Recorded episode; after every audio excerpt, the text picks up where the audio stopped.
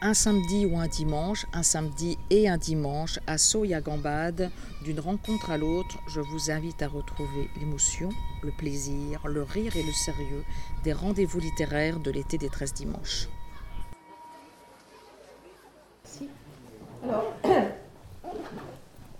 Bah, bonjour, pas eu le temps de et en fait, ce que j'ai préparé, bien sûr, je vais je vais vous parler de David Herbert Lawrence, qui est un auteur euh, anglais à propos de qui j'ai publié il y a euh, à peu près un an un, livre.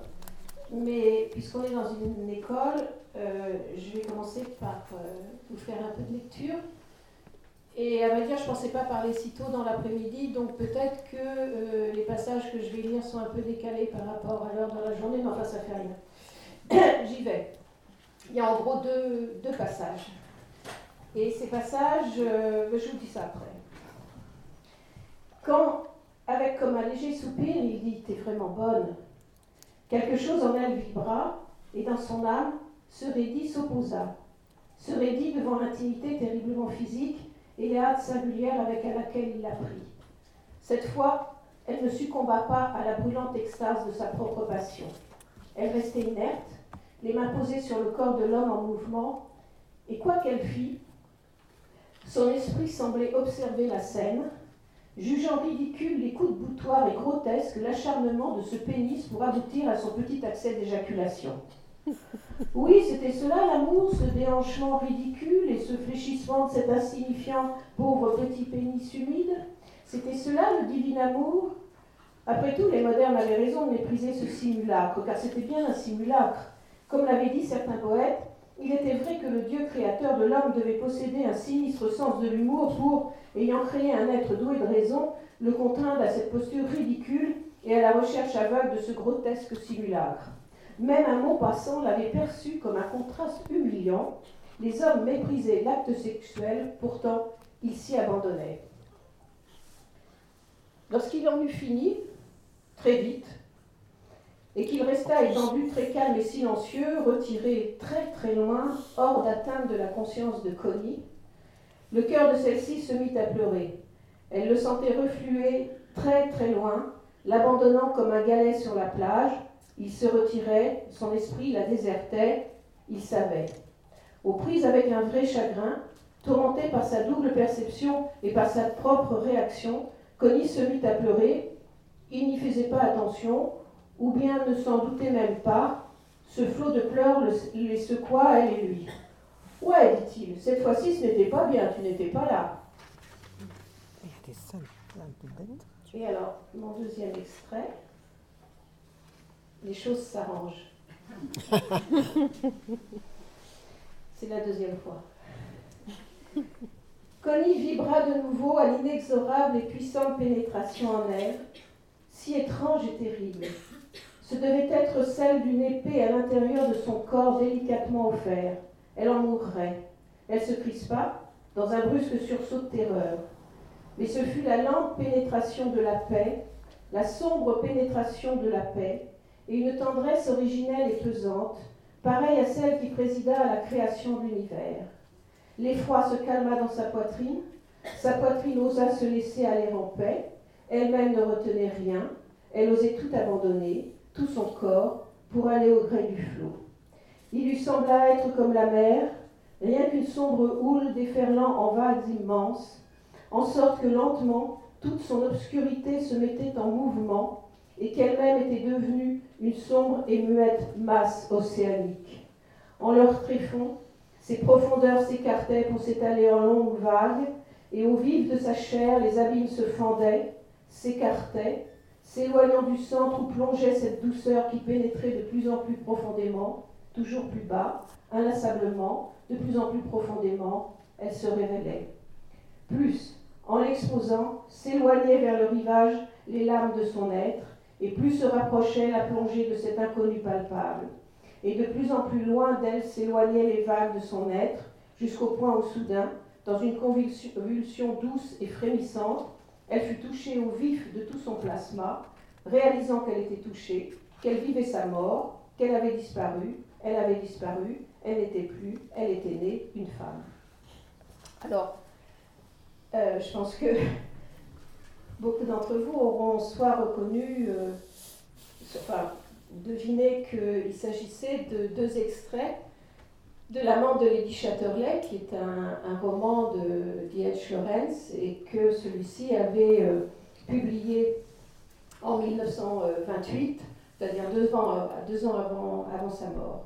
Et c'est un livre que les Français ont eu la chance de lire bien avant les Anglais, puisqu'il avait été euh, immédiatement interdit. il avait été publié à compte d'auteur imprimé en Italie. Et dès que les premiers exemplaires sont arrivés en Angleterre, ils ont été, euh, ils ont été saisis.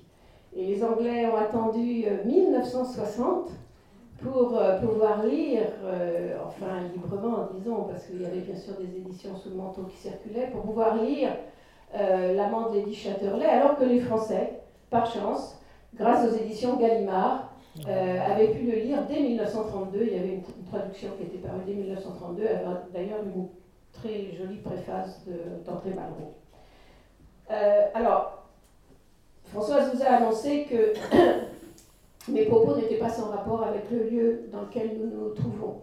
Euh, euh, alors, en effet, bon, je vais dire deux mots de, de Diaz Lorenz. Il était né en 1885. Je l'ai dit, il est mort en 1930. Il est mort en France, à Vence, où il a d'abord été enterré. Il est mort de tuberculose comme beaucoup de ses compatriotes d'ailleurs euh, à l'époque, donc très, très jeune, euh, à, 44 ans. Et c'est une euh, carrière absolument exceptionnelle. C'est quelqu'un qui avait commencé à publier très jeune. Son premier roman, Le Pan Blanc, est de 1911. C'est un, roman d'une immense maturité. Donc si à l'issue de, de, mes propos là, certains ont envie de lire Laurence ou de relire Laurence et, et de lire autre chose que Lady Chatterley, euh, au fur et à mesure de mes propos, je vais vous recommander quelques, quelques romans et Le Pont Blanc est vraiment un, roman magnifique. C'est le roman des débuts dans la vie de toute une génération de, jeunes gens. Et puis, euh, et puis il a publié euh, Amant et Fils, qui est maintenant plutôt traduit par Fils, Fils et Amant. il, a, il a eu un prix d'ailleurs en, en, 1900, que je ne dise pas une bêtise, en 1920 pour un roman qui s'intitule La fille perdue. Euh, auparavant, il avait publié, enfin oui, publié, mais l'un des, titres avait été immédiatement interdit, une sorte de, de diptyque, L'arc-en-ciel et femmes amoureuses, euh, le premier en 1915, mais j'ai dit euh, immédiatement interdit. et, puis, et puis plus tard, il y a des romans absolument magnifiques. le serpent à plumes, ça précède en 1926, ça précède de, de quelques années Lady Chatterley. Et puis c'est euh, en une vie si courte une œuvre absolument euh, énorme. Euh, il a écrit des essais, il a écrit des poèmes, il a écrit des pièces de théâtre, il a écrit des récits de voyage, plus une énorme correspondance qui fait que moi, le jour où je, je, dis toujours, je suis tombée amoureuse de, Laurence. Le jour où je suis tombée amoureuse, j'en ai pris pour plusieurs années de boulot et de plonger comme ça dans, dans ses écrits. Euh, il est encore deux mots de sa biographie parce que c'est très lié à son œuvre et puis après je, viendrai vous parler des filles qui ont fréquenté cette école si j'ose dire, en tout cas l'équivalent euh, en, Angleterre. Euh, il faut savoir qu'il a quitté l'Angleterre très tôt. En, 1912, en fait, il était tombé amoureux d'une femme qui était une femme mariée, un peu plus âgée que lui, mariée, mère de famille. Et euh, elle a quitté tout, la famille, euh, la position sociale. Elle s'appelait Frida, elle était euh, d'origine allemande. Et évidemment, étant donné leur aventure, il a fallu qu'ils s'enfuient. Quoi. Laurence l'a presque enlevé. Ils sont, passés ils sont arrivés en Europe. Au moment de la guerre, ils sont rentrés en Angleterre. Ils sont allés d'ailleurs se réfugier en Écosse où il y a eu quelques problèmes parce que Frida était allemande. Euh, ils ont euh, été soupçonnés d'être des, espions. Et, puis la guerre finie, il a commencé à voyager et il a voyagé toute sa vie. Et il est rentré très très peu euh, en Angleterre. Il a entretenu une très grande correspondance avec tous ses, amis anglais. mais il a fait le tour du monde au sens propre et il l'a fait un peu à l'envers de ce que font habituellement les, Occidentaux qui vont vers l'Amérique puis qui voilà, poursuivent. Et lui, il est d'abord allé en Italie, enfin en Europe, en Allemagne, en Italie. Il est allé à Ceylan. De Ceylan, il est allé en Australie où il a écrit un très beau, très beau roman autobiographique. Et puis, son idée fixe, c'était d'aborder l'Amérique euh, par l'ouest, par la côte ouest. Donc c'est ce qu'il a fait. Et là, il a découvert le Nouveau-Mexique, et c'est peut-être le pays qui l'a le plus euh, frappé, touché, euh, peut-être parce qu'il y est allé à la rencontre des Indiens, il a écrit des très belles pages sur les, sur les Indiens, et tout ce qu'il y avait encore de culture très primitive, comme ça, euh, en, eux, l'a beaucoup intéressé par contraste avec cette civilisation qu'il voyait commencer à s'installer dans son propre pays et en, Europe et, aux États-Unis. Il a fait quelques incursions au Mexique et puis il est revenu et, il est mort, euh, en, France. Alors, pourquoi moi je me suis intéressée? Je n'avais pas lu euh, Laurence, je n'avais même pas lu euh, Lady Chatterley, je connaissais rien de lui, euh, je devrais dire à ma grande honte. Et, puis un jour, un éditeur très malin s'est dit Ah, mais tiens, on va demander un texte sur Lady Chatterley à Catherine M, évidemment. Bon. Donc, euh, donc je me suis dit, bah, j'ai accepté, euh, euh, parce, que, parce que voilà, c'était une bonne occasion pour moi de, de me plonger dans, cette œuvre. Et d'abord, j'ai découvert une chose, c'est que Lady Chatterley, a trois versions. C'est-à-dire que non seulement dans sa courte vie, Laurence a écrit énormément, mais très souvent, il existe deux, trois, quatre, et même pour un de ses romans, sept versions du même roman. Donc j'avais accepté de faire le travail et je me suis enfilé les trois versions d'Eddie Chatterley. Euh, pour mon goût, c'est la deuxième qui me, plaît le, plus. Et en lisant ce, ce roman, j'ai découvert euh, un auteur qui s'était vraiment intéressé aux femmes, qui avait vraiment aimé les femmes, et pas n'importe quelle femme d'ailleurs. Euh, des femmes qui étaient les femmes finalement qu'il fréquentait, les femmes de son, de son entourage.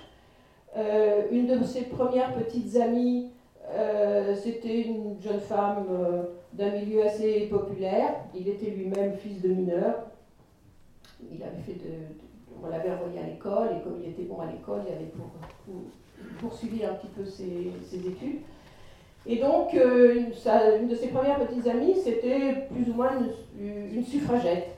Et donc, dans une époque où, euh, au tout début du XXe siècle, en effet, euh, le mouvement féministe a été extrêmement fort et, d'ailleurs, il faut dire efficace en Angleterre, puisque, en fait, le droit de vote, en tout cas pour une partie de la population féminine, les Anglaises l'ont euh, acquis dès 1918. Dès 1918.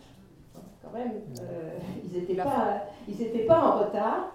Et, euh, et en fait, ça a été étendu. alors au début, c'était. il fallait avoir plus de 30 ans, avoir fait des études, justifier d'un certain revenu, etc. Et puis, dix ans plus tard, en 28, ça a été étendu à l'ensemble de la, de la population féminine.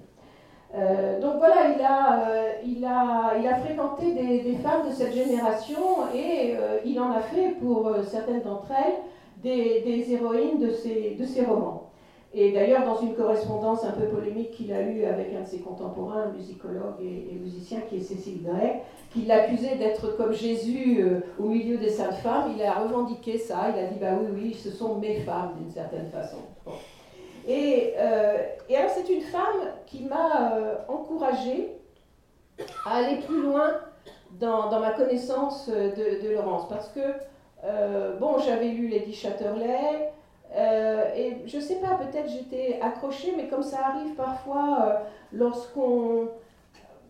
C'est un peu comme, en, effet, c'est un peu comme les histoires d'amour, c'est-à-dire qu'on sent qu'on va s'engager et, et, du coup, sur le seuil, on hésite un petit peu. Et, j'étais peut-être dans ce, dans ce moment d'hésitation. Et puis j'ai lu euh, l'ouvrage qu'Anaïs Nin lui a consacré. Et euh, en fait, c'est le premier livre écrit et publié par Anaïs Nin, ce qui est assez euh, étonnant. Ça s'appelle D.H. Lawrence, Une étude non professionnelle. C'est un, un, ouvrage de 1932. Et elle en parlait d'une telle façon, et notamment elle employait cette expression à son sujet d'écriture androgyne, tellement elle avait l'impression qu'il avait bien compris les femmes, et Anna Esnin voilà, euh, elle avait des choses elle-même euh, à raconter sur les femmes, et voilà, elle avait, elle, pensait que, que, Laurence euh, la, la, précédait finalement dans cette, dans cette tâche et d'une manière absolument remarquable. Et, c'est Anaïs en quelque sorte, qui m'a fait sauter le pas et qui m'a fait rentrer complètement dans, dans cette œuvre. Alors, j'ai commencé à évoquer son, son, entourage. il faudrait que j'ajoute que Frida, sa femme, elle-même, euh, était une femme très, très libre. Euh, elle appartenait à un milieu intellectuel, elle venait d'un milieu intellectuel euh, allemand qui était déjà très au courant de la psychanalyse, qui pratiquait une très grande liberté sexuelle. Elle était, voilà, c'était, une femme extrêmement audacieuse, comme sa, biographie le montre. Et puis, euh, il y avait aussi euh, autour de, Laurence, et il y a eu tout autour de, sa vie, des, amis qui étaient des, femmes, des intellectuels, euh, qui travaillaient, qui la plupart gagnaient leur vie, plus ou moins bien, mais par le journalisme ou par, les, par, l'écriture. Il y avait aussi quelques aristocrates, bien sûr, les, les mécènes de l'époque, mais euh, je rappelle aussi que l'Angleterre de ces années-là, euh, qui a donné le droit de vote aux femmes si était, euh, avait aussi une, aristocratie comme ça très, très ouverte, et donc avec disons un intérêt pour, pour l'art, pour, pour la littérature, et une ouverture d'esprit et une une tolérance en ce qui concernait les, mœurs euh, très, très grande.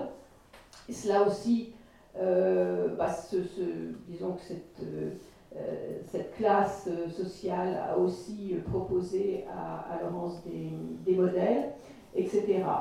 Et, et, à un moment donné, d'ailleurs, c'est une chose que je, je, souligne parce que c'est pas si, si, fréquent, la preuve que, que, cet homme avait su observer les femmes et, leur parler et, les toucher, c'est qu'un un grand nombre d'entre elles lui ont consacré un livre. C'est quand même pas euh, si fréquent euh, qu'un écrivain euh, bénéficie comme ça d'une exégèse produite par les femmes qui l'ont justement fréquenté et qui l'ont, qui parfois d'ailleurs se sont opposées à lui, parfois ont eu des disputes avec lui.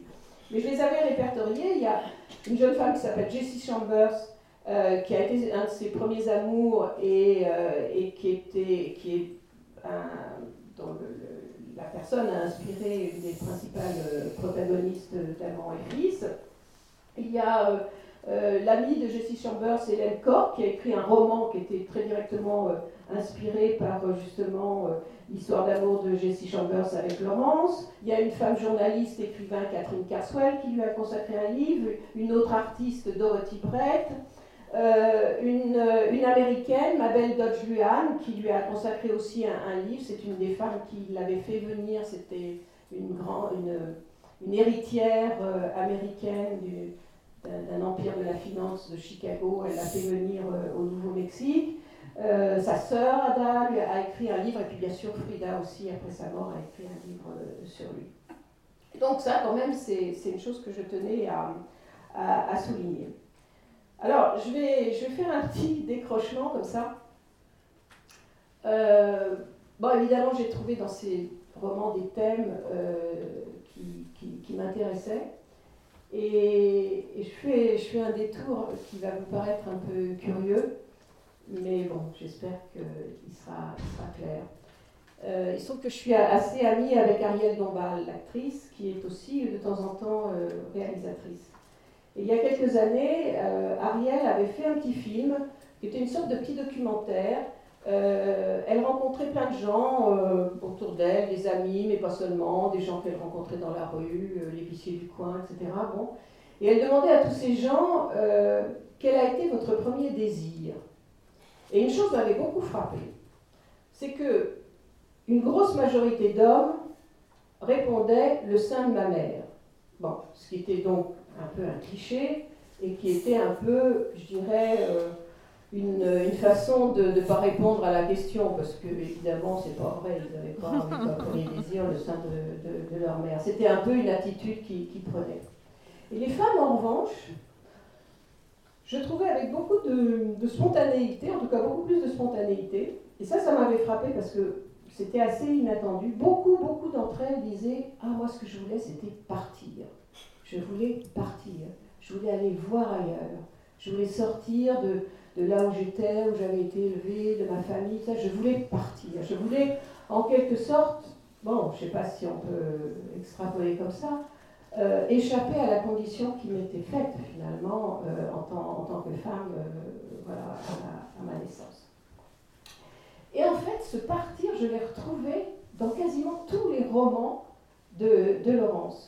Là aussi, je pourrais vous faire le répertoire de toutes ces héroïnes qui sont des héroïnes qui s'enfuient. D'ailleurs, il y a plusieurs des titres qui, qui, le reflètent, ça. Par exemple, il y a, un, des, petits, euh, des petits romans, enfin, ce qu'on appelle les Anglais appellent des novellas, qui précèdent euh, Lady Chatterley, c'est la femme qui s'enfuit, c'est l'histoire d'une femme qui quitte son mari, son fils, tout ça, et qui part, comme ça.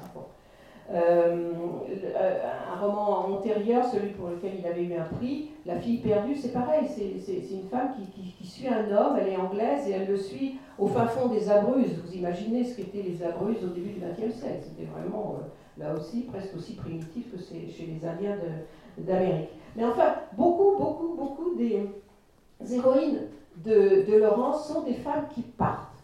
C'est des femmes qui sont poussées par le désir euh, d'aller voir ailleurs par une curiosité énorme pour, pour, pour le monde et pour s'approprier le, le, monde.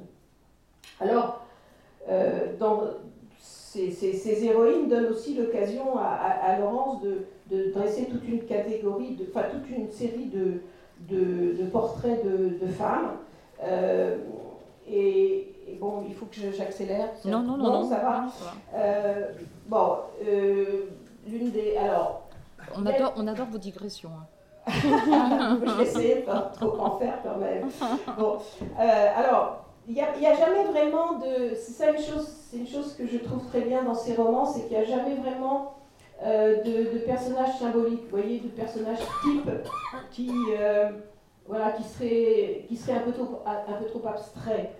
tous les personnages sont d'une très très très grande complexité, donc c'est toujours un peu difficile de les ramener dans une, dans une unique image. Mais enfin, néanmoins, euh, il y a par exemple, euh, évidemment, parce que c'est l'objet d'un de ses premiers romans et il a eu à en souffrir, l'image de la mère abusive, bien sûr, de la mère qui socialement n'a pas le pouvoir, mais l'exerce d'autant plus fermement euh, à l'intérieur de l'espace domestique.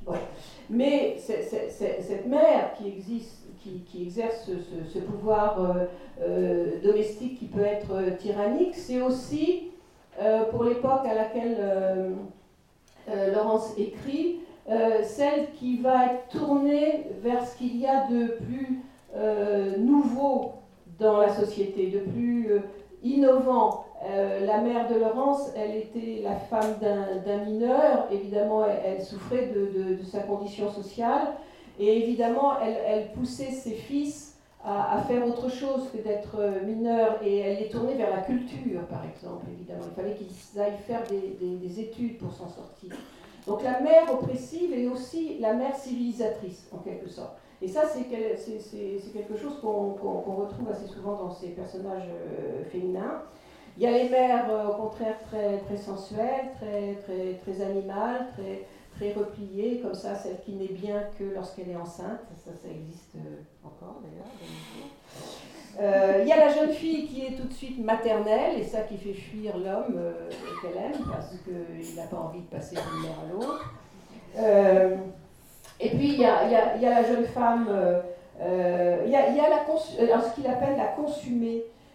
c'est la femme très, très intellectuelle, alors là, moi, par contre, j'en ai observé beaucoup dans, mon entourage.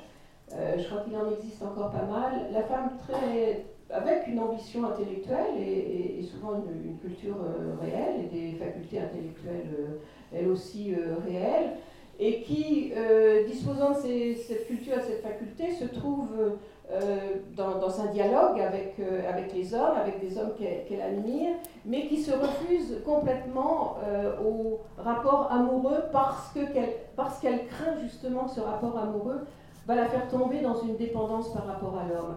Et ça, c'est quelque chose que je trouve encore euh, dans notre société, euh, on croise assez, assez souvent. Et puis, euh, et puis, il y a la jeune femme émancipée, celle qui refuse la maternité, d'ailleurs, pour certaines d'entre elles, il y en a qui comme ça.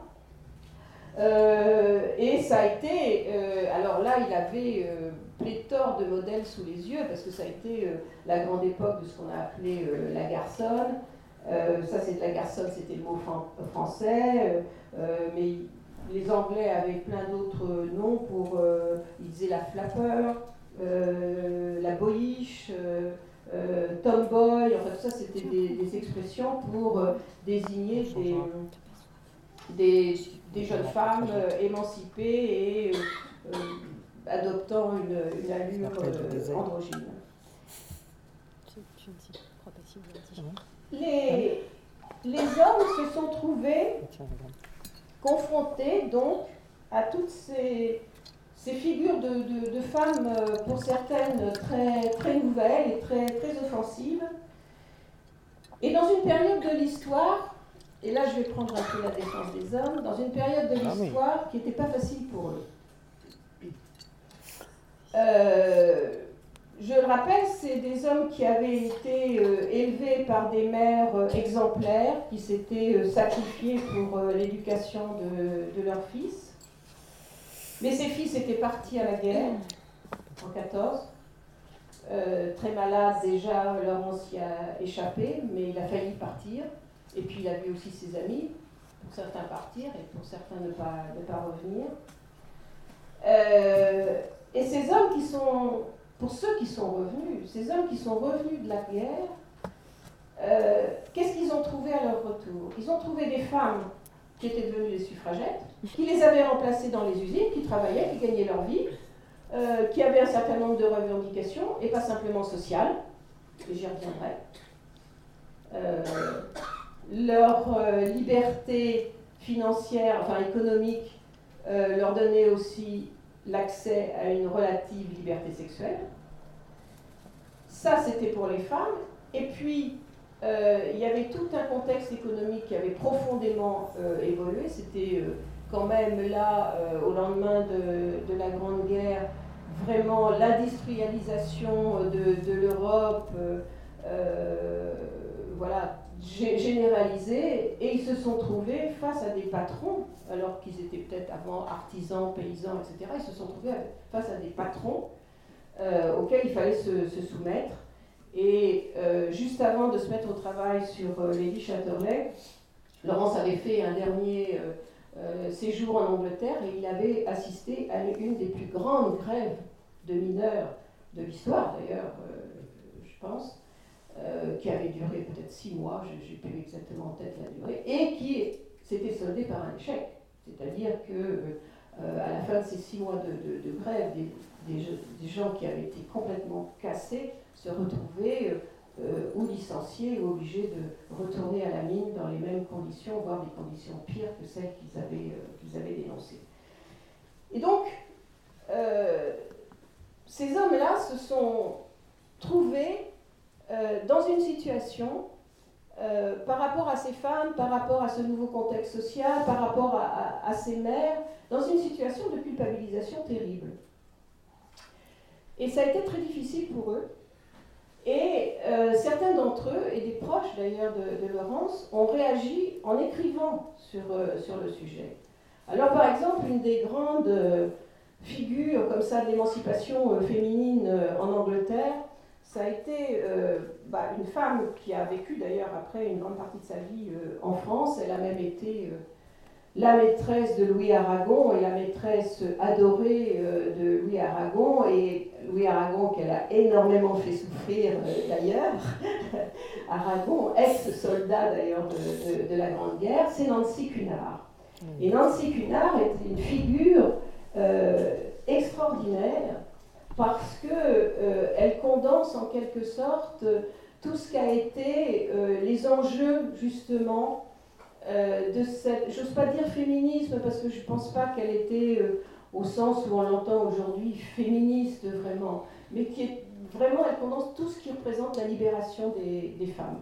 Mais peut-être que j'y reviendrai plus, plus longuement plus tard, mais c'était juste pour signaler que Aldous Huxley, qui est un, grand écrivain, qui était un, ami proche de, de, Laurence, avait eu, comme, comme, les Anglais disent, une affaire avec Nancy Cunard et elle l'avait vraiment très maltraité, très très maltraité. Elle l'avait, euh, euh, lui était très amoureux et elle, elle multipliait les aventures euh, en dehors de leur affaire.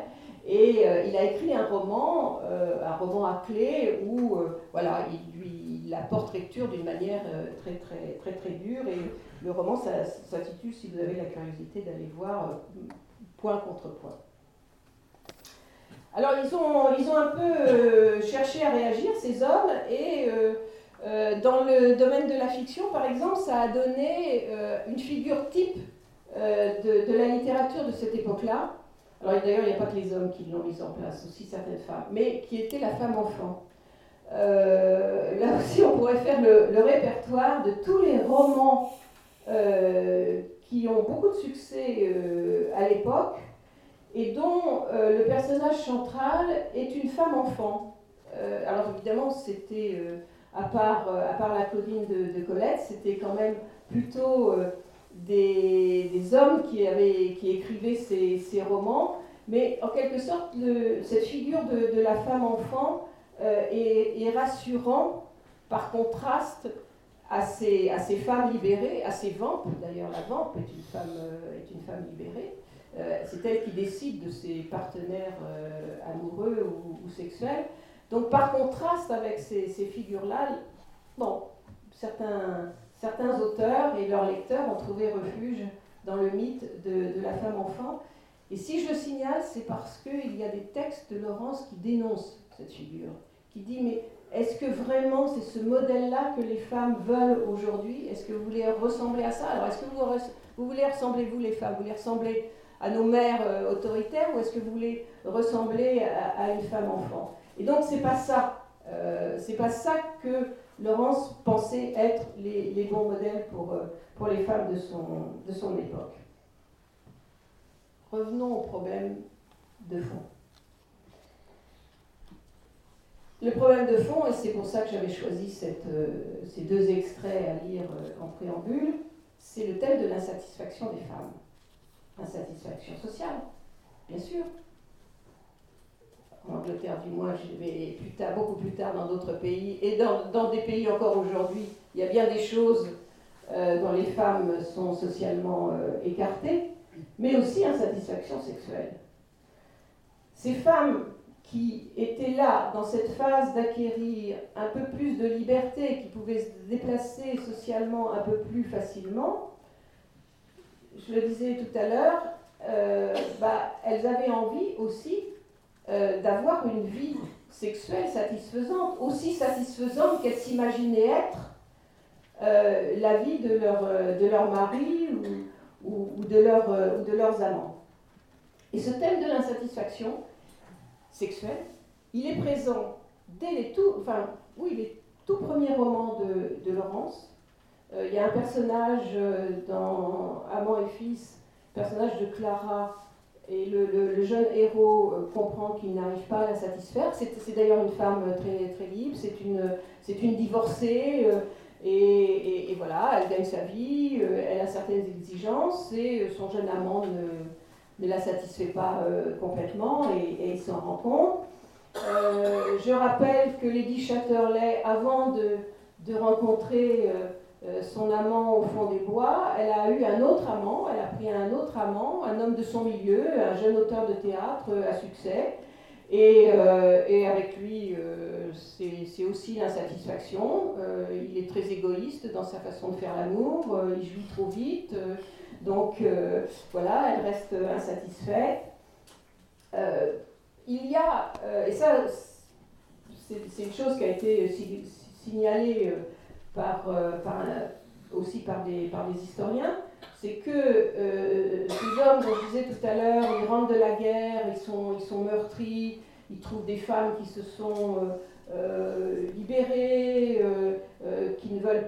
partager l'espace social avec eux de, de, la même façon, qui ont affaire à des patrons qui sont aussi, voilà, qui, qui, qui, se retrouvent dans une position finalement assez humiliante par rapport aux patrons. En plus de tout, les hommes sont, enfin, doivent répondre à une injonction de virilité. Hein. C'est pas moi qui ai inventé cette expression, c'est dans il y a quelques années, les éditions du Seuil avaient publié euh, une monumentale histoire de la virilité, et c'est, euh, je ne sais plus quel historien qui avait participé à ce collectif, qui, parlait de ça, de l'injonction de, virilité que, que les, femmes adressent euh, aux hommes. Certes, tu es humilié, tu travailles toute la semaine, tu es rentré blessé de la guerre, etc. Mais fais-moi jouir, s'il te plaît. Voilà.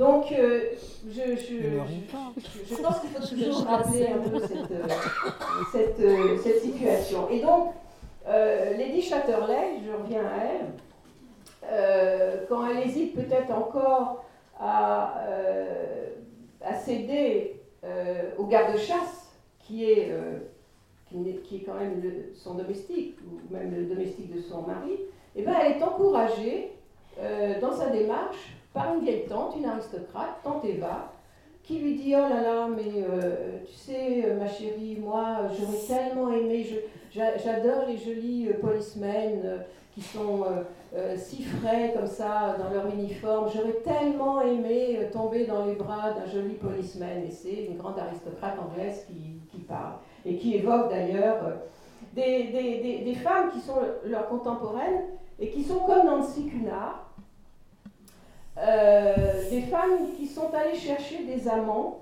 comme Nancy Cunard dans la réalité, et comme Lady Chatterley dans la fiction, dans des classes qui étaient des classes inférieures.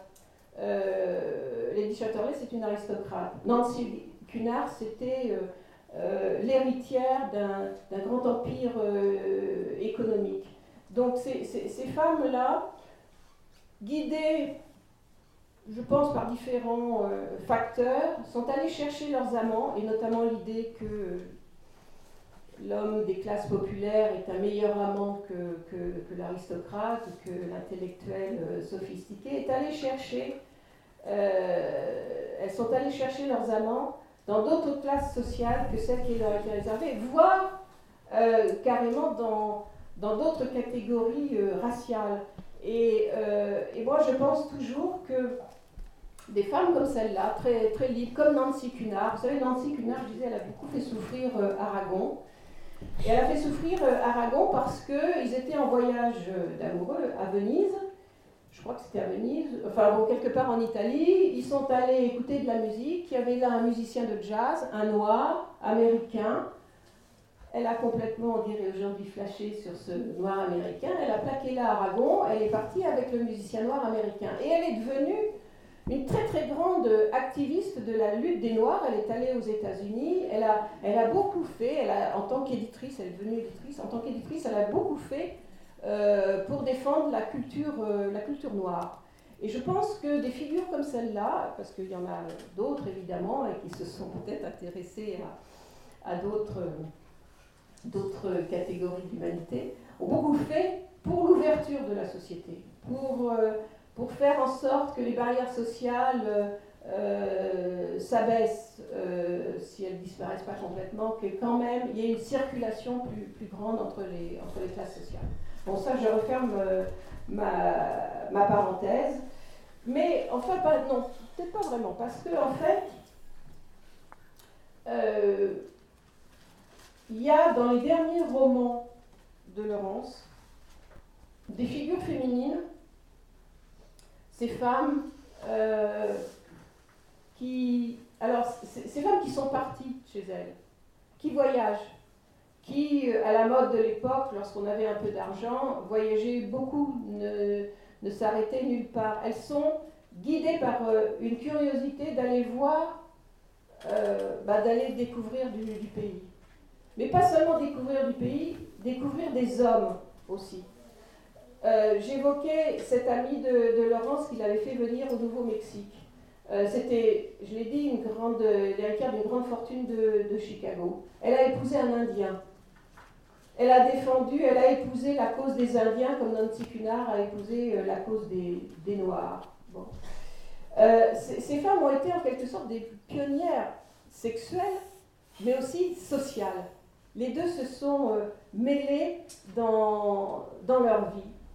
Et cette curiosité qui les poussait à aller à la rencontre d'autres pays et d'autres personnes humaines que celles qu'elles avaient fréquentées dans leur milieu euh, d'origine, ça les amenait aussi, euh, je l'ai dit, à explorer des catégories sociales qui étaient, euh, pour la société qui était la leur, laissées de côté, méprisées, voire réprimées etc., etc. Et alors, il y a une autre, euh, euh, cette américaine, euh, Mabel, qui avait épousé cet Indien, elle a servi de modèle à une des plus belles héroïnes de, Laurence. C'est une Irlandaise qui s'appelle Kate et qui voyage au Mexique. Elle est, elle est, elle est d'une part premièrement divorcée, puis veuve. Et elle choisit de partir en, voyage. Et elle va au Mexique avec euh, deux amis américains. Et puis ses amis américains sont trop sophistiqués, ils la fatiguent, elle est insatisfaite de voyager avec eux, et elle les abandonne, ils rentrent en Amérique, elle, reste au Mexique. Et elle va finir par, comme euh, Mabel, par épouser un Indien. Et je vais vous faire une citation de cette Kate. Elle dit d'elle-même, elle parle d'elle-même et elle dit Cette curiosité malsaine, cette imagination incontrôlée du regard m'aiguillonne la chair, c'est la damnation des filles d'Ève. Il y a, je crois que Laurence a, compris quelque chose. Vous savez, c'est un cliché de dire les femmes sont curieuses, les femmes mettent leur nez partout, etc. Mais oui, les femmes sont curieuses, elles, sont, elles cherchent. Et des fois, elle trouve. Et, ce qu'elle trouve, ça fait bouger un petit peu euh, euh, les, frontières de, la société. Et euh, bon, ça a été commenté par le docteur Freud, l'assimilation de ce qu'on appelle la pulsion scopique, le désir de voir et de toujours voir et de voir encore plus et de voir encore plus loin avec le désir sexuel il y a quelque chose euh, dans ce désir de, voir euh, qui est de l'ordre de la surenchère, un peu comme euh, dans la montée du, désir. C'est ma, ma, thèse. Je pense qu'il y a quelque chose. Si j'étais psychanalyste, j'écrirais, je chercherais du côté de cette curiosité féminine, parce que quand on va chercher euh, quelque chose à voir toujours plus loin, on va chercher ce qui est caché, ce qui est a priori invisible. Qu'est-ce qui est caché? Qu'est-ce qui est a priori invisible? Bah, Le sexe des femmes. Le sexe de l'homme, bah, euh, il s'expose d'une certaine façon. Il s'expose, euh, on le devine, il est extérieur, on le devine si on a l'esprit mal placé, on le devine. Euh, en plus, euh, on était sur les plages, c'est des fois comme si on le, voyait purement et simplement. Les organes génitaux féminins, ils sont secrets. Euh, je rappelle dans le livre les contorsions auxquelles je me livrais quand j'étais toute jeune fille, avec des petits ouvrages qui commençaient à apparaître sur, sur la sexualité, comment je me contorsionnais au-dessus d'une glace pour voir mes, organes génitaux. Bon. Donc peut-être que cette curiosité euh, féminine, euh, d'ailleurs qui est si souvent euh, critiquée, moquée, etc., n'est pas sans rapport avec bah, ce désir chez les femmes de voir quelque chose de leur propre sexualité, de comprendre quelque chose de leur propre sexualité. Bon, bref, je suis pas psy, je ne vais pas m'engager plus loin sur ce, terrain, mais en tout cas, c'était pour moi une façon d'éclairer euh, ces, disons, ces, parcours, ces voyages des héroïnes de, Laurence qui, euh, qui, sont, qui sont des voyageuses et qui sont euh, en même temps de, de, des, des amantes en, quête de, bons amants. Euh, pour finir, euh, je, dirais que quand, quand Laurence imagine Kate, l'héroïne du serpent à plumes, quand il imagine Constance Chatterley, celle qui va prendre pour, pour amant son, garde-chasse, il rêve de, femme, de, ce qui, de ce qui serait pour lui la femme euh, idéale. Euh, des femmes qui sont à la fois euh, très, très libres et qui en même temps acceptent de succomber à l'amour pour un homme, mais tout en gardant leur liberté. Et la, dernière phrase, ou presque dernière phrase de, mon livre, c'est une phrase du serpent à plumes euh, Kate a épousé euh, cet Indien, euh, mais cet Indien, c'est un Indien qui part faire la guerre, qui part faire la révolution, elle ne le voit pas très souvent. Et voilà comment il décrit leur mariage. Le mariage de Kate et de Cipriano était curieux et contingent. Quand Cipriano n'était pas là, Kate était tout à fait elle-même, comme avant. Je vous remercie de votre attention.